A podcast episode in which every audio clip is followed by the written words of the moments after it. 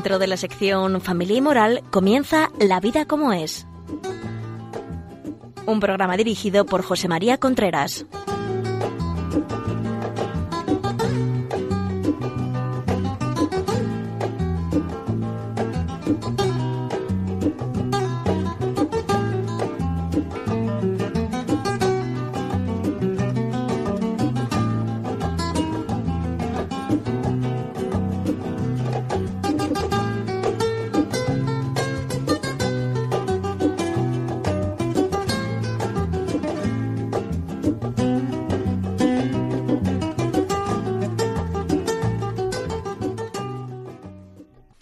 Buenos días amigos, aquí estamos nuevamente en La vida como es.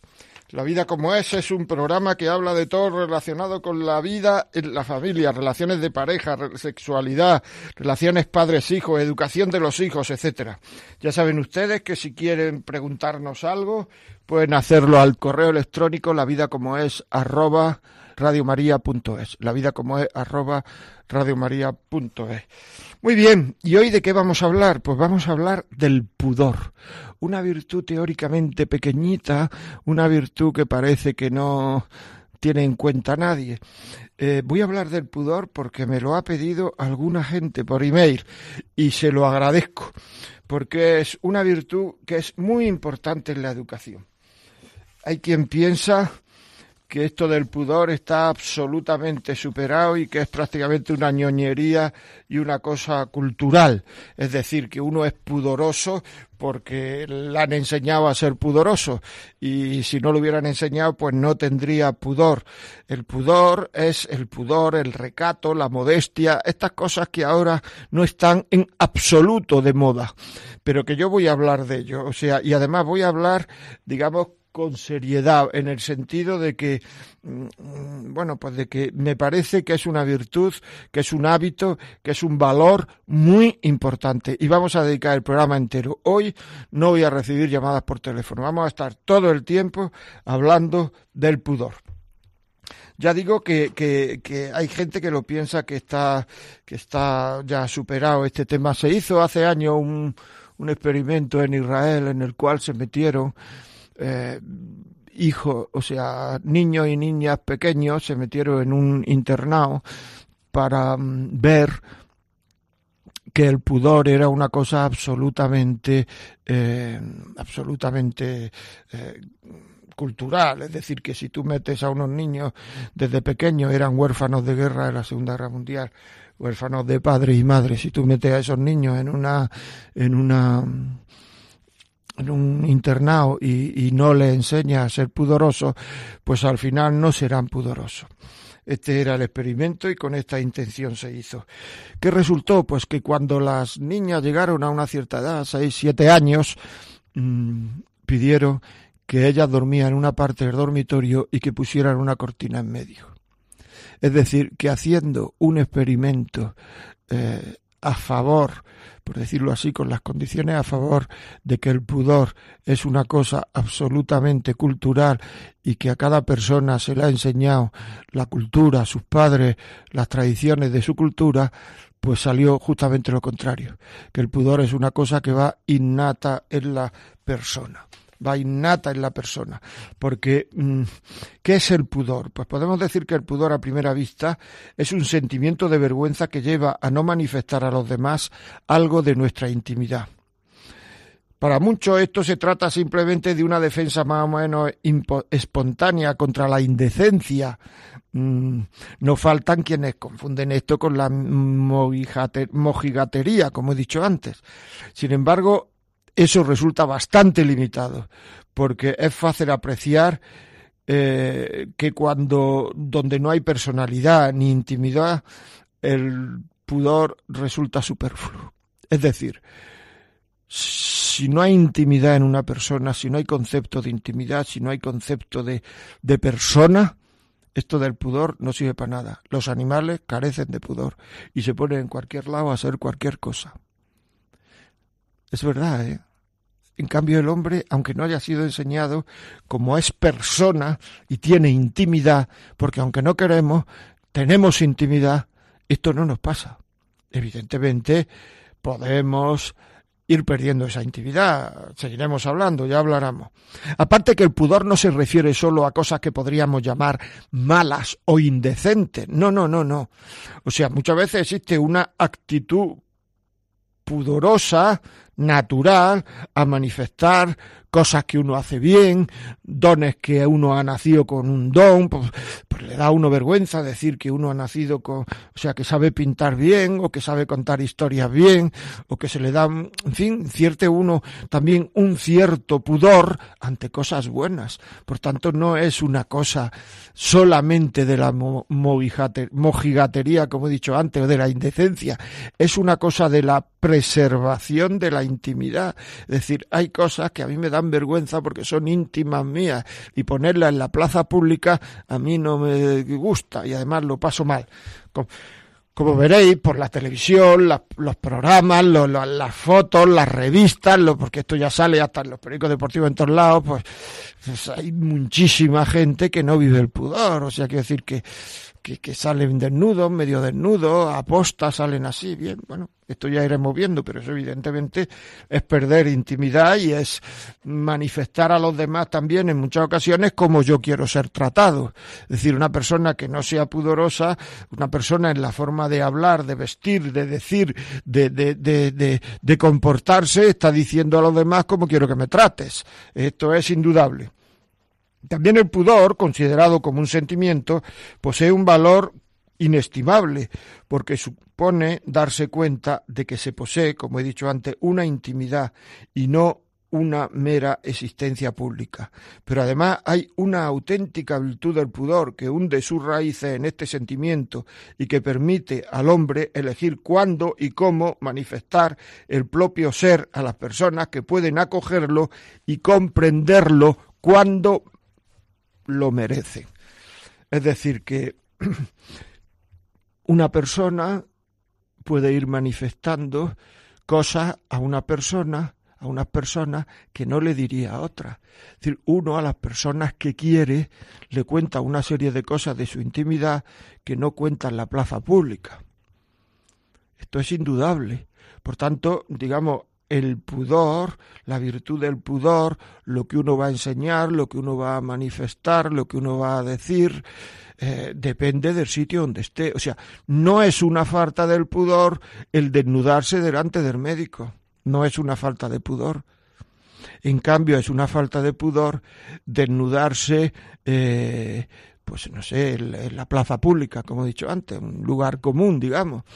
O sea, no es una falta de, sí es una falta de pudor. Luego, ¿por qué? Porque al médico yo le puedo manifestar mi intimidad corporal. En la plaza pública mm, no tengo por qué manifestar mi intimidad corporal el pudor es una cosa de la persona, por eso digo, las personas que no tienen conciencia de sí mismos, bien porque no han llegado a tenerla, como los niños pequeñitos, o bien porque la han perdido con las como las personas, por ejemplo, que se le ha ido la cabeza con Alzheimer, etcétera, no sienten pudor, porque no tienen conciencia de su intimidad, de su persona. Aquí hay una demostración más de esto que venimos hablando de que el pudor es una, una, una cosa personal mediante la cual uno tiene conciencia de su persona y de qué es lo que debe de manifestar a los demás y qué es lo que no debe manifestar a los demás. El ser humano tiene, por decirlo así, como un instinto de conservación físico, es decir, uno va con un coche y de pronto se cruza otro y uno pega un volantazo para salvarse uno. Y eso es inconsciente aunque al lado lleve a su hijo. Es inconsciente, no es egoísmo, no es inconsciente, es el instinto de conservación. En cambio, en la parte íntima de la persona, de la intimidad personal, también existe ese instinto de conservación. Ese instinto de conservación es la vergüenza, es decir, el pudor, el, la vergüenza nos va diciendo a nosotros cuándo no o cuando empezamos a no vivir el pudor, cuando empezamos a no tratarnos a nosotros bien nuestra intimidad y nuestra persona.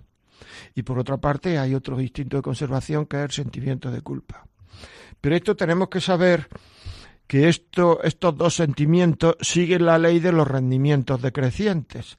Es decir, si yo como un día una comida que me gusta mucho, una langosta, por ejemplo, con un buen vino, pues me gusta mucho. Al segundo día me gusta mucho, al tercero, pero al día 25 ya me gusta menos y ya llega un momento en el cual digo, oye, ¿no tendréis otra comida? Igual pasa con el pudor y la vergüenza.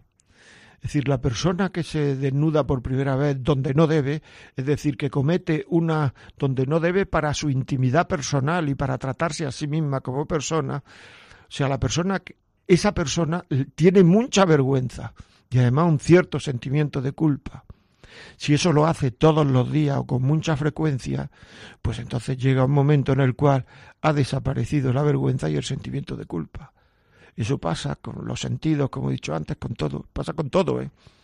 Por tanto, esto es un tema que hay que tener en cuenta y que es muy importante.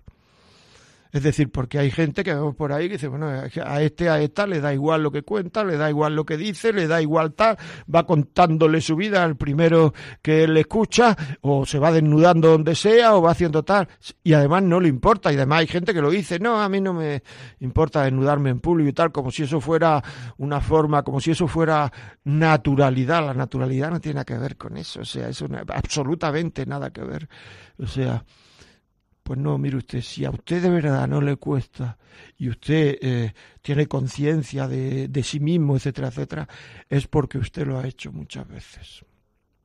Es porque ese sentimiento pudoroso, esa vergüenza, ese sentimiento de, de, de, culpabilidad ha ido disminuyendo muchas veces y ya y ya pues ha llegado un momento en que no le cuesta.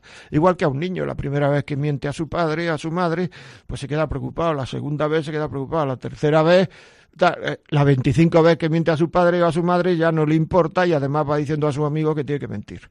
Pues es igual. O sea, cuando uno ha hecho muchas veces una cosa ya no le importa y va diciendo a los demás que la haga.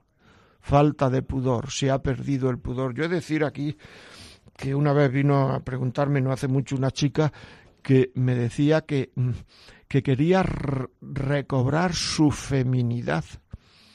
Es decir, que le parecía horrible que de pronto tuvo como una percepción que se dio cuenta que realmente o sea, no le daba vergüenza ponerse desnuda delante de nadie, ponerse, eh, o sea, y que se dio cuenta de que eso era una falta de feminidad, que eso no era bueno, y que ella quería recobrar el pudor, la modestia, la feminidad, el misterio de la mujer, me dijo.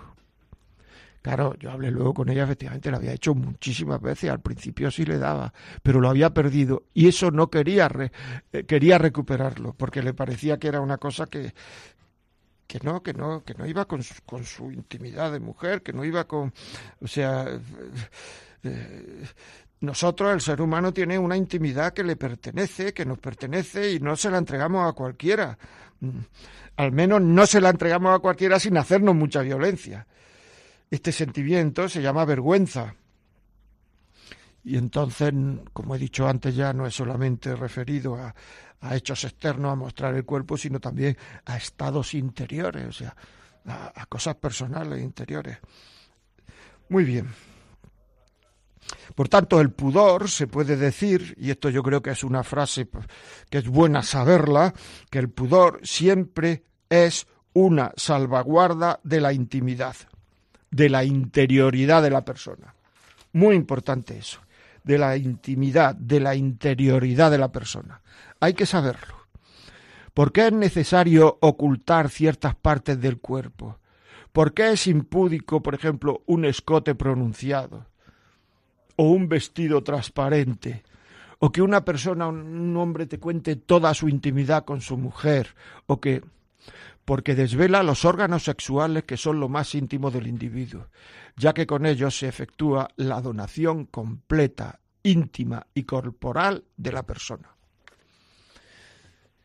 Es decir, y además no son, por decirlo así, necesarios mostrar, porque para mostrarme yo como persona, tengo que mostrar otras cosas que no hay que tapar como es la cara, o sea, a mí se me reconoce por la cara, por la voz, por el color de los ojos, por la forma de los labios, por la forma de la nariz, por la forma de las orejas, por mis brazos, por mi...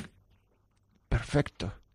Pero por los órganos sexuales no se reconoce a nadie, porque es lo más igual que tiene el ser humano con otros seres humanos.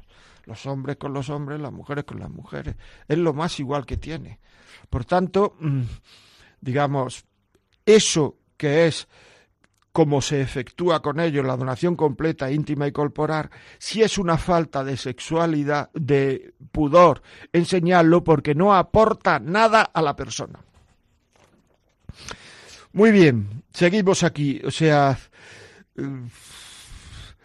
sería impúdico, mm, digamos, enseñar las partes más íntimas del cuerpo, aquellas que desempeñan un papel expresivo singular en los actos de intimidad sexual. Eh, en tales, esas partes, digamos, no son, no son ni buenas ni malas. Sencillamente realizan la función que la naturaleza le asignó, y esa función es íntima. Se haya integrado en actos que no tienen sentido mostrar a la esfera pública, sino solo en la esfera privada, en esa relación dual a la que está confiada la creatividad biológica y buena parte de la creatividad amorosa. Por tanto, la esencia del pudor no es sólo cubrirse, sino ocultar los valores sexuales que constituyen en la conciencia de la persona un objeto de placer. Nuestros órganos sexuales pueden ser objetos que producen placer. Como la persona no quiere quedar reducida a un mero instrumento de placer, oculta esos valores. ¿Me he explicado? es que es así, es que ahora, eh, digamos, hay tal bombardeo contra el pudor que algunas veces resulta difícil entender cosas muy fáciles. Bueno, vamos a ver. Vamos a hacer un pequeño parón, que estamos aquí en cosas muy interesantes. Realmente vamos a hacer un pequeño parón y dentro de un momento seguimos.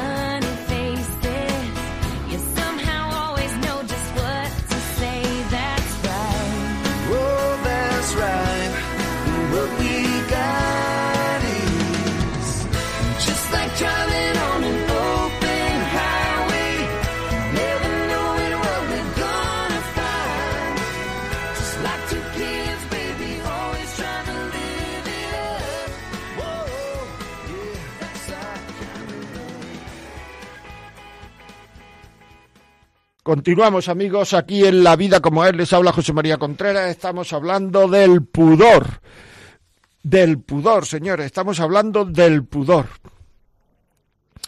Y ahora, ya digo que si alguien quiere preguntar algo, puede escribir a la vida como es, arroba radiomaria.es. Antes o después se contestarán todos los emails. Hay una cosa que me parece interesante, o sea, experimentan el mismo pudor el hombre y la mujer. De la misma manera, del mismo modo. O sea, ¿no les parece interesante? ¿El hombre y la mujer experimentan el pudor igual? Yo creo que la mujer, no he sido nunca mujer, como ustedes comprenderán, yo creo que la mujer es más difícil que vea al hombre como un objeto de placer. En ella pesa más lo afectivo que lo sensual. Es más sensible a percibir en el hombre las cualidades de una masculinidad psíquica. Se fijará en cómo es su voz, qué temas de conversación tiene, qué características psicológicas posee. No desprecia su masculinidad física, pero ésta pasa a un segundo plano con una cierta frecuencia, o con mucha frecuencia. Y además eso a mí eso me gusta, me atrae, es decir, aunque no, no lo he experimentado de una manera como lo experimenta la mujer, pero el que una mujer le pese más lo afectivo, eh, la masculinidad psíquica, eso es un tema que me, que me gusta, o sea, que me parece atractivo. El hombre, sin embargo, tiene una sensualidad más fuerte, que hace que la afectividad quede relegada, esto es así. Es más fácil que vea en la mujer un objeto de placer, o sea, el hombre cuando mira, o sea, se fija absolutamente en lo físico y nada más que en lo físico. O sea, y después ya, bueno, pues la medida que se van conociendo, etcétera, etcétera, ya va viendo otras cosas, pero al principio es lo físico. O sea, es más fácil que vea a la mujer, como he dicho antes, como un objeto de placer. De hecho, en un primer momento, esto es lo que llama su atención. La mujer, en cambio, no siente ese tirón automático, un tirón automático ante el cuerpo de un hombre. El hombre sí siente un tirón automático ante el cuerpo de la mujer. El hombre, sin embargo, tiene una sensualidad más fuerte que hace que la afectividad quede relegada, como he dicho antes. El hombre sí lo siente ante el cuerpo de la mujer, ese tirón automático que estoy diciendo. Por no saber esto, muchas mujeres interpretan equivocadamente las miradas de muchos hombres. Esto es absolutamente verdad. Absolutamente verdad.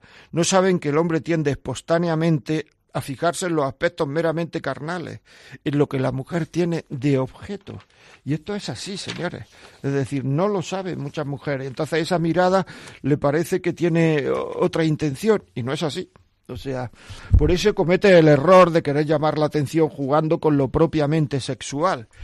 Si supieran lo que pasa muchas veces por la cabeza de los hombres que las miran, y lo que provoca en ello algunas veces hasta sensación de, de, rechazo, ¿eh? no, no creáis que no, esto, es así. Se sorprenderían mucho las mujeres si lo supieran. Es importante conocer esto, la diferencia entre cómo vive el pudor o cómo puede vivir el pudor el hombre y la mujer, o, cómo vive la, la, la, presencia del otro, el hombre y la mujer, ya que el pudor es una, es una virtud para vivir en sociedad. Es decir, a no ser que uno sea, no sé cómo explicarlo, o sea, una persona, no sé, muy, muy física, no sé cómo explicarlo, es decir, que para una persona normal, natural, vivir una falta de pudor yo conmigo mismo es un tema muy complicado. Es decir, que es que no es una virtud para vivir para la sociedad. Y no basta que una persona vista de una forma correcta, según su propia sensibilidad. Tiene que tener también en cuenta la sensibilidad de los demás. Por esto que estoy diciendo, que es muy importante. Porque el pudor es una virtud social. Es decir, que depende, que está, es para vivir en sociedad. Por tanto, no es solamente cómo yo me encuentre, sino cómo se van a encontrar los demás al verme. Por eso es tan importante que ante las hijas adolescentes el padre las vea cómo van vestidas antes de salir a casa, a la calle, de casa. Porque muchas veces la madre dice, niña, pero ¿cómo te pones eso, tata? Y la niña dice, venga, que era una ñoña y tal. En cambio, si el padre, la hija ya sabe que lo está mirando unos ojos masculinos, y el padre sabe cómo van a mirarla los chicos a ella.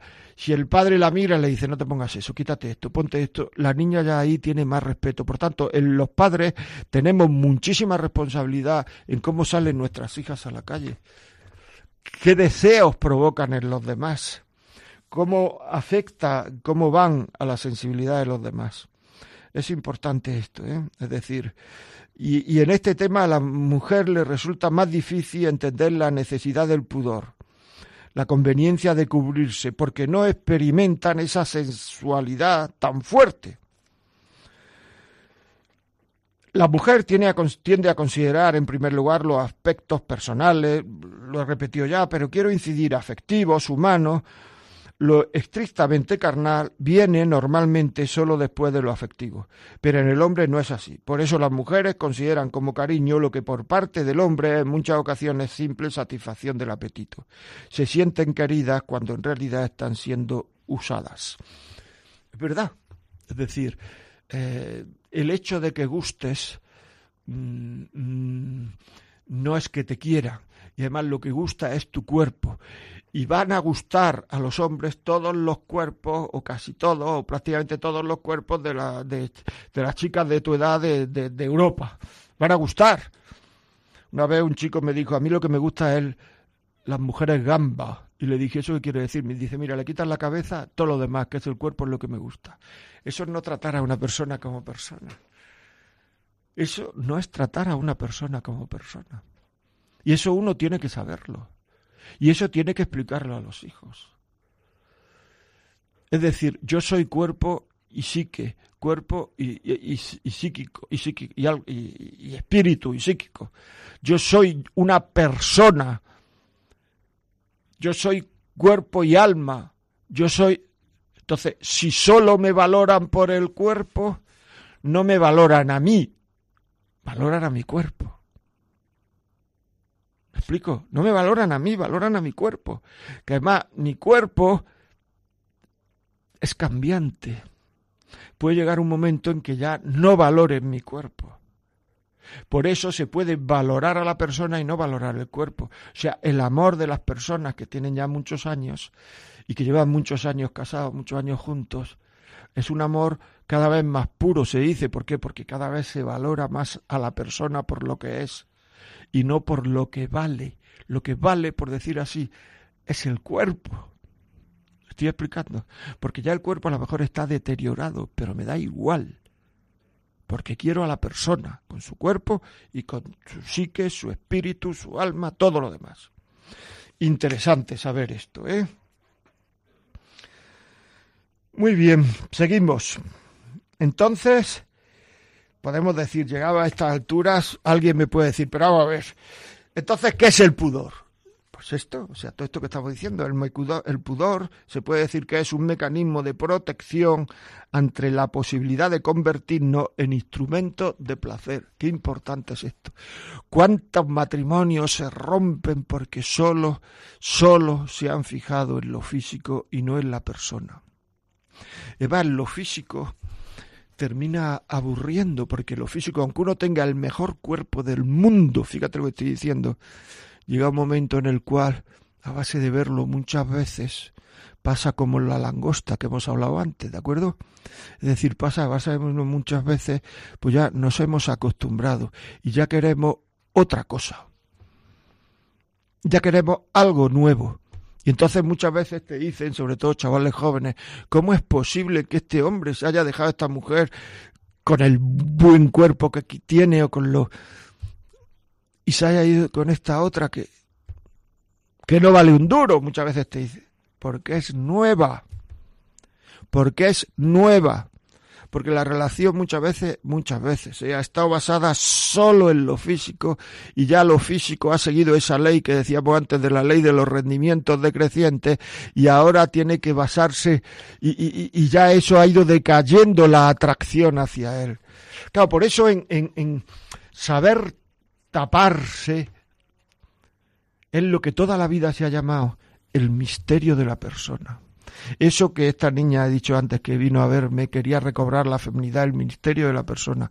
Cuando uno lo, no lo, muestra todo, es una cosa que, que, que, termina no atrayendo.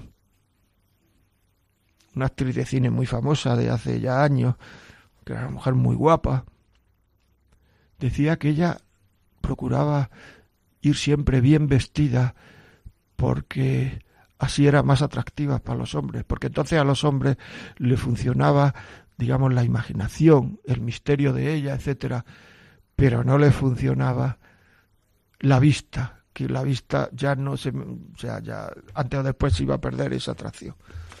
Esto era una actriz de cine y llevaba razón. Era una mujer que a mí me pareció cuando le oí decir esto que conocía bastante cómo era la psicología humana.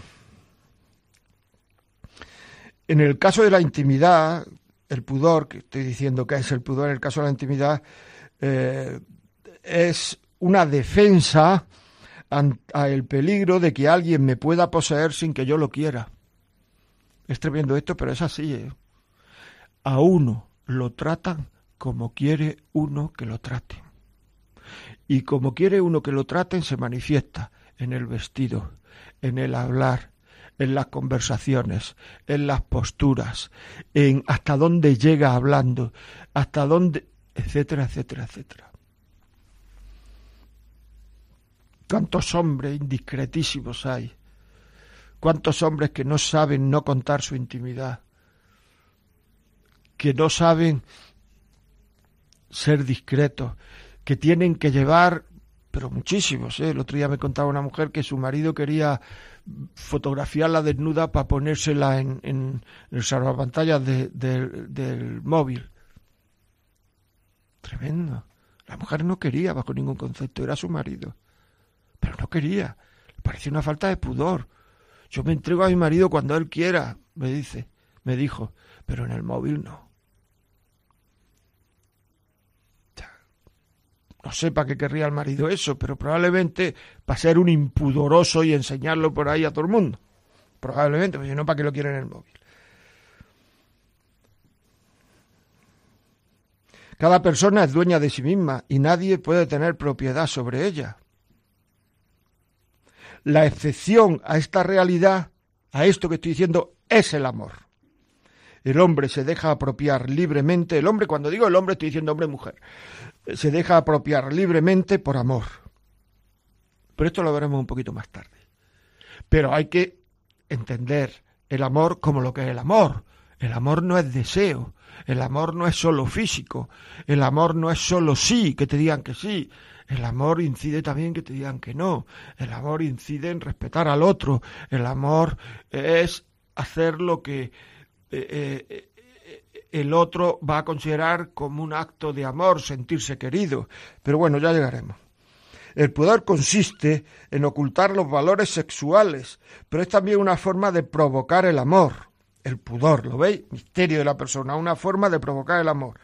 La necesidad espontánea de cubrir los valores sexuales es un medio para permitir que se descubran los valores de la propia persona. En la medida en que yo, yo no descubro aquello que al otro le hace fijarse al cien por cien y le provoca deseo, pero hace que no se fije en mí como persona, mm, pues estoy haciendo, en la medida que oculto eso, estoy evitando que se me cosifique.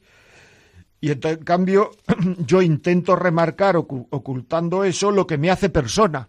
Y lo que me hace persona son los ojos, como he dicho antes, la cara, la intimidad, mi psique, mi sistema nervioso, mi espíritu, etcétera, etcétera, etcétera. Los valores sexuales no me hacen único. O sea, de hecho la humanidad se divide en hombres y mujeres. O sea, hay hombres con órganos sexuales masculinos y mujeres pues, con órganos sexuales femeninos. Lo que me individualiza son mis capacidades personales, mi inteligencia, mis amores, mi intimidad, mis recuerdos, mi psique, todo eso. Por tanto, en la medida en que yo no pongo la atención de los demás en el sexo, lo estoy poniendo en mí.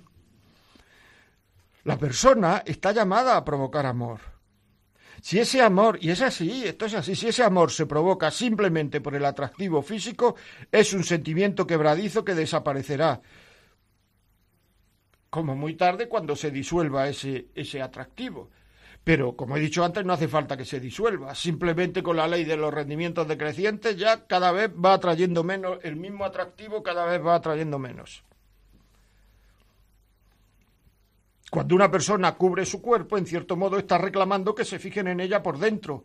Es un grito de protesta. No te fijes solo en mi cuerpo, en mi físico. Yo no soy solo una imagen, soy ante todo una persona. Es lo que están diciendo. Se entiende entonces que el pudor no significa autoencerrarse, ni tiene nada que ver con despreciar el cuerpo. No culpo el cuerpo porque éste sea vergonzoso. Precisamente el pudor es dominar el propio ser para una donación incondicionada, para abrirse a la otra persona.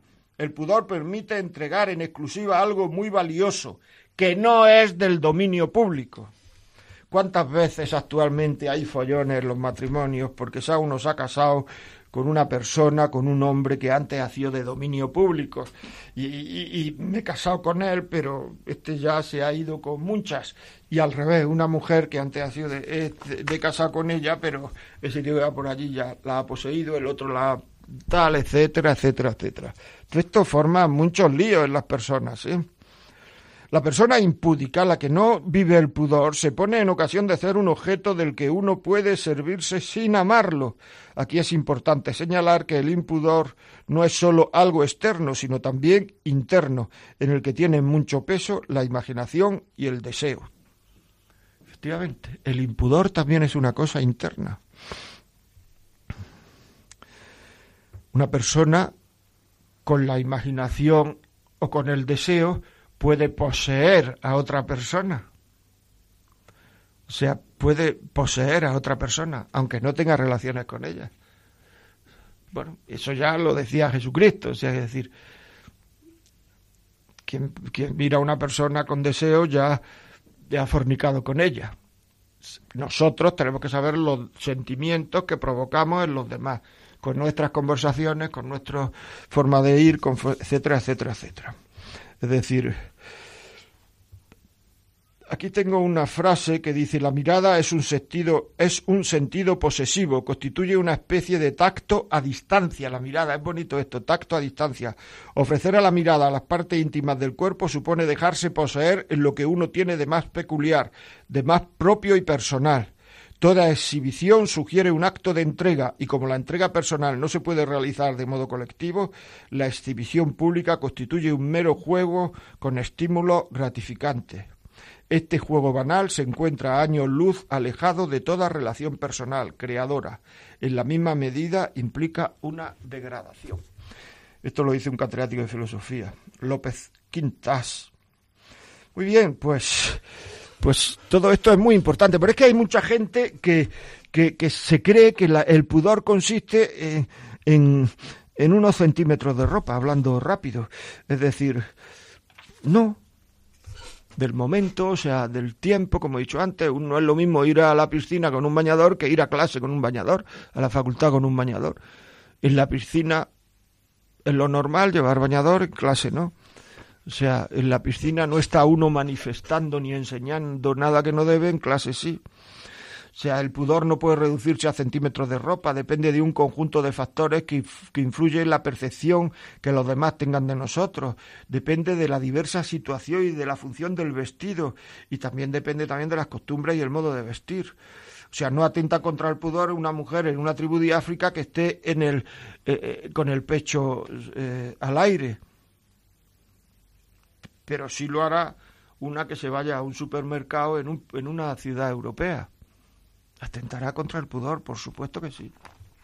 Es más, estudiando antropología se dice que estas mujeres que están desnudas en tribus, etcétera, cuando son miradas con deseo, se esconden. Esto lo estudié yo en la carrera, vamos, esta frase. La antropología, cuando son miradas con deseo, se esconden. Muy bien si el pudor no puede reducirse a, esto que he dicho, a unos centímetros de ropa, tampoco el impudor puede equivale exactamente a la desnudez. Uno se puede poner desnudo delante de un médico, como he dicho antes, y no está faltando al pudor. Un vestido será impúdico, podemos decirlo, cuando subraye los valores sexuales y pueda, y pueda provocar una reacción hacia esa persona como objeto de placer y encubra ese vestido hace que se focalicen en los valores sexuales y encubra su verdadero valor como persona. Así es. O sea, no sé si ya digo que esto es una cosa que está tan, tan, tan, tan desprestigiada actualmente y es tan, tan, tan importante, aunque no lo parezca, está tan desprestigiada y es tan importante que bueno, mm, hay veces en que no resulta fácil entenderlo, pero yo creo que la gente que me está oyendo lo está entendiendo perfectamente. Bueno, vamos a hacer otro pequeño parón, amigos, y continuamos.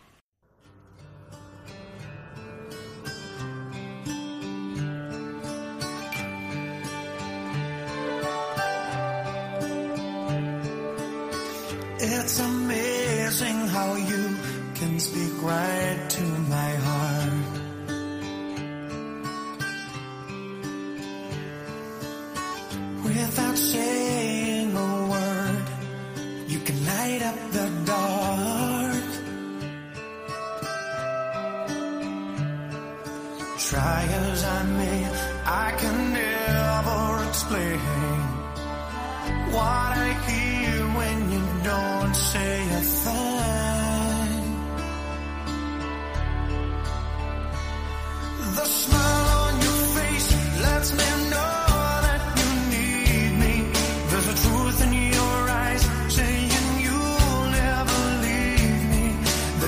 shove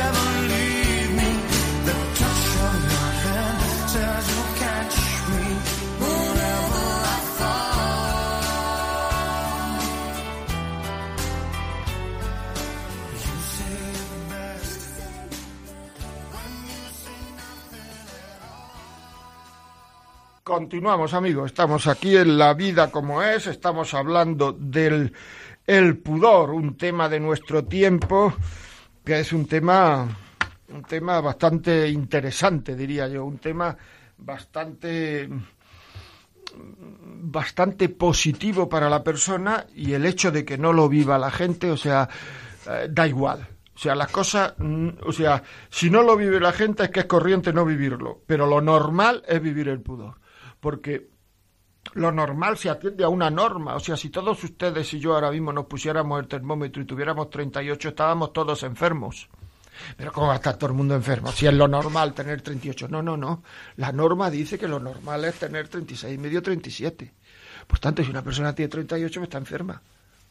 Todo. Pues si todos tienen 38, todos están enfermos. Luego, lo normal es que uno desee valer como persona.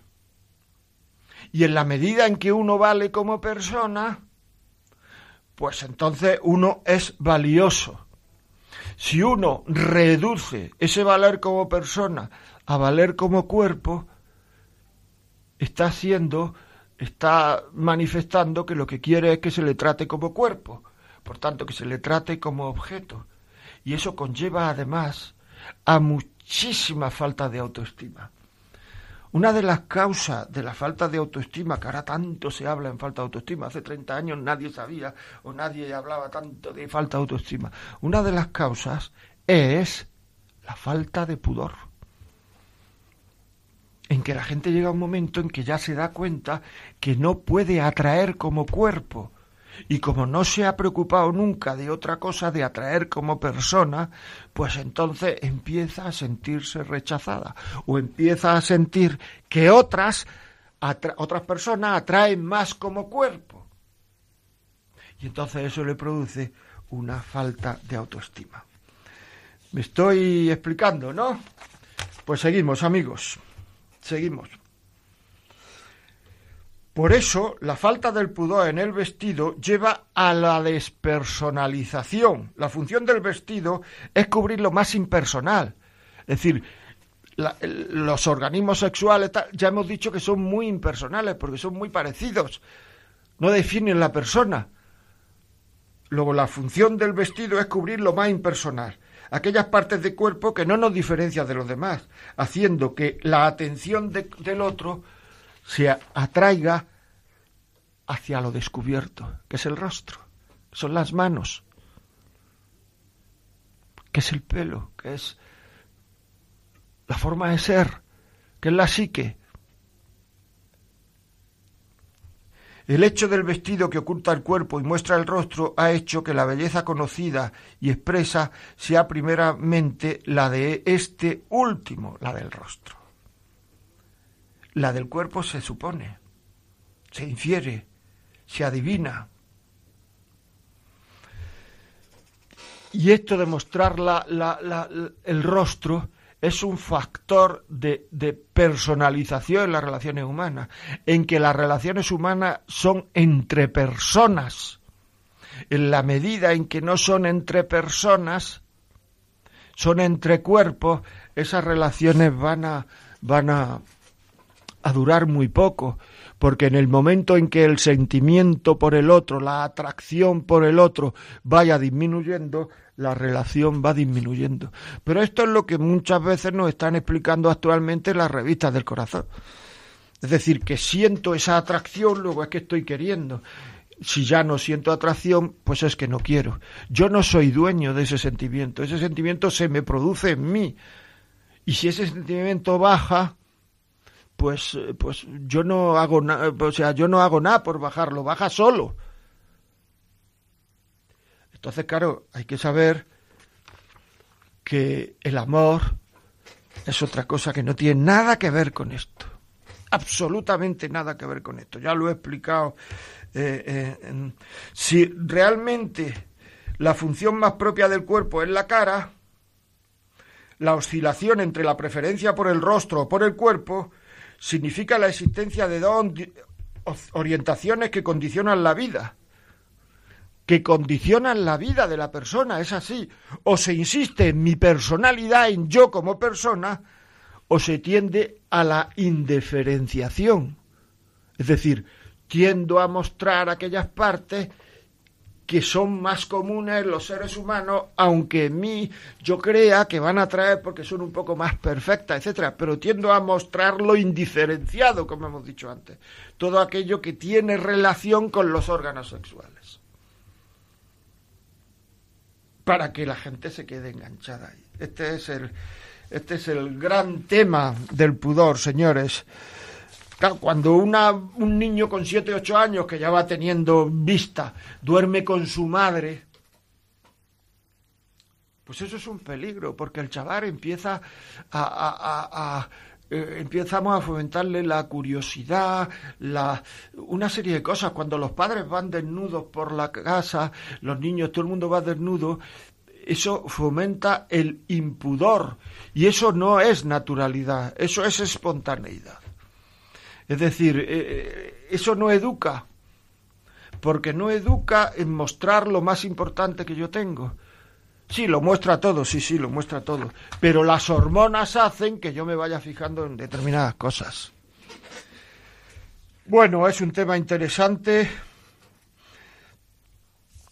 Pudor, sentimiento profundamente ligado a cada hombre, pero también se observa la diferencia con las personas, con que las personas experimentan este sentimiento. ¿En función de qué? En función de la repetición de actos y de la cultura. En líneas generales se puede decir que la tendencia a velar el cuerpo, a tapar el cuerpo, es un proceso de es un fruto del proceso de crecimiento de la sensibilidad del hombre. Proceso de crecimiento de la sensibilidad del hombre. Así es. O sea, esto es una frase de Juan Pablo II. Cuando hay mayor sensibilidad, el hombre comprende que es su cuerpo, qué es su cuerpo y trata de cubrirlo. Por eso hay una relación entre la cultura y el vestido.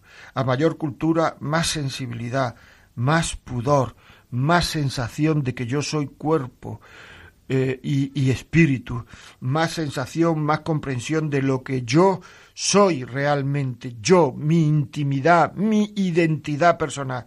En este sentido, el impudor es muchas veces una falta de cultura. cuando hay un amor verdadero, cuando hay amor verdadero, verdadero, no lo que ahora se llama amor, que es deseo, muchas cosas. El peligro de ser tomado, aunque en el amor existe el deseo, pero no es todo, o sea, amor verdadero. El peligro de ser tomado como un simple objeto de placer desaparece, porque se valora a la persona en su totalidad. Por tanto, el pudor pierde su razón de ser objetiva, porque es el amor el que protege la dignidad de la persona. Por tanto, uno se desnuda ante el otro y se entrega.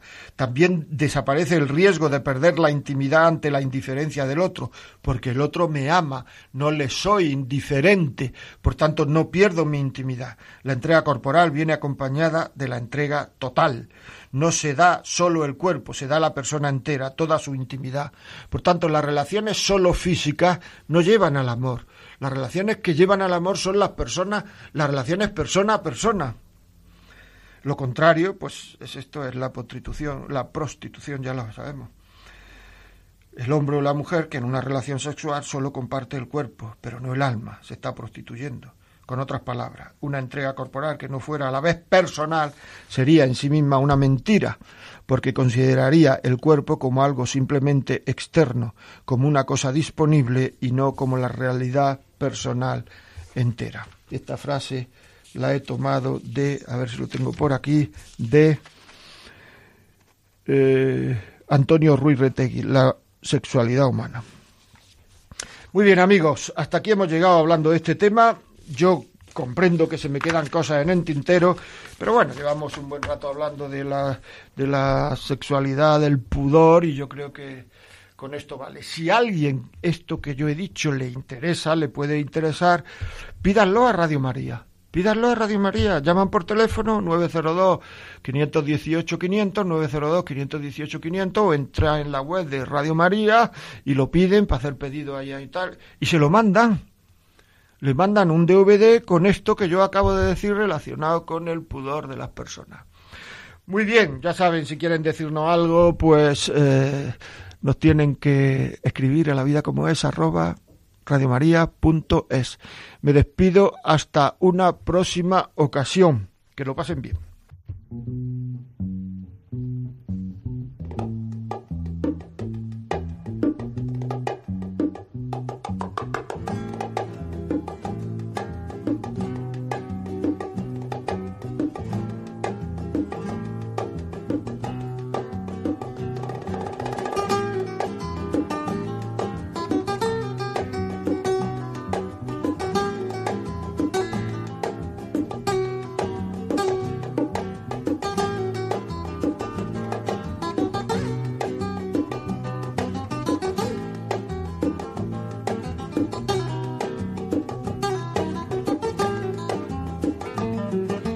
Y así finaliza en Radio María La Vida como es, un programa dirigido por José María Contreras.